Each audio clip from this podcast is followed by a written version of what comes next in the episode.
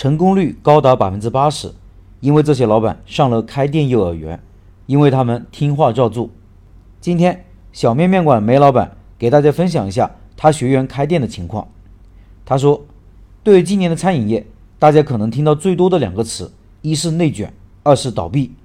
疫情之后，首先复苏的行业也是餐饮行业。经过三年的疫情，淘汰了很大一部分没有竞争力的店铺，同时大环境的不景气。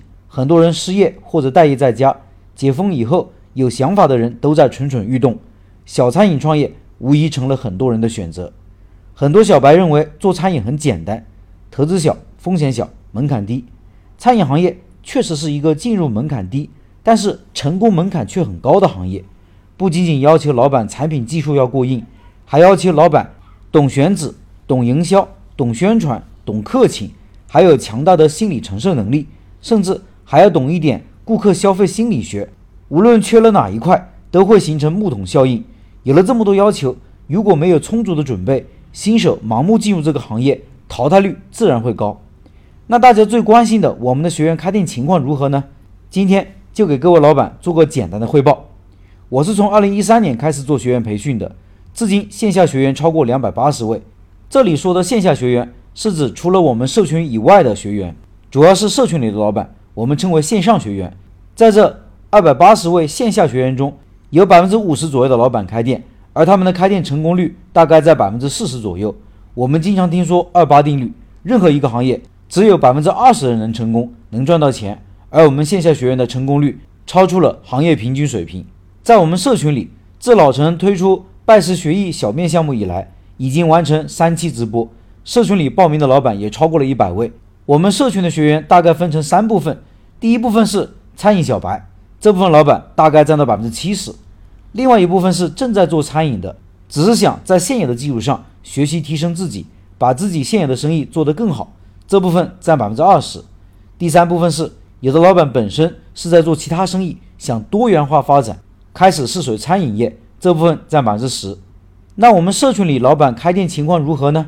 在我们前三期的学员中。除去第二部分，就是本身已经在开店的老板外，前后新开的店铺有三十三家。据我所知，这三十三家中，目前只有两家倒闭的，其他店都在正常经营中。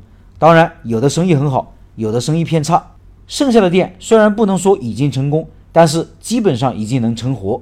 目前成功率高达百分之九十。如果说一家店存活时间超过一年，我们就算它成功的话，那么这三十三家店当中，他们的成功率保守估计也百分之八十，这也远远超出行业水平。在这些学员店当中，营业额接近我，偶尔甚至超过我的至少有三家。现在已经或者正在筹备开分店的也有三家。有一位贵阳的老板是我们线下的学员，计划今年要开出五家店，第二家店马上就要开业了。这些老板们的行动力很强，格局很大，为这些老板点赞。目前正在装修的老板还有三家。本月都会陆续开业，也期待这三个老板的好消息。在我们线上和线下学员开店的成功概率上，大家也发现，我们线上学员就是我们社群里的开店的成功率要远远大于我们线下学员开店成功率。虽然时常有线上和线下老板在一起学习，但也有可能他们回去后的结果是不一样的。为什么会这样呢？这里还得感谢老陈给我们带来的开店笔记。老陈的社群给我们带来很多好处。老陈在社群里给我们分享了很多很多开店的知识和案例，最少让我们想开店的老板在开店之前对市场有敬畏之心，对产品有了敬畏之心，学习到了开店最基础的知识和逻辑。用老陈的话来说，就是给我们想开店的人办了一个幼儿园。梅老板也会经常和学员沟通，这里附上了几个交流的截屏，大家可以看看。听音频的老板可以到开店笔记的公众号查找对应文章，看这些图片。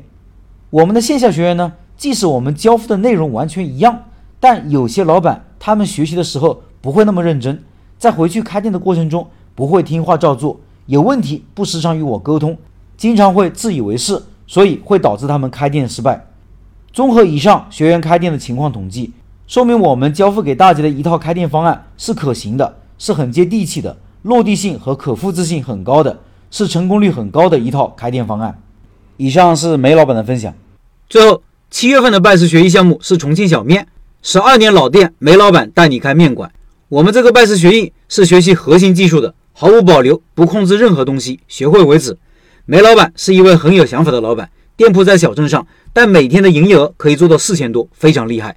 感兴趣的老板扫码进入交流群，音频下方摇摇码。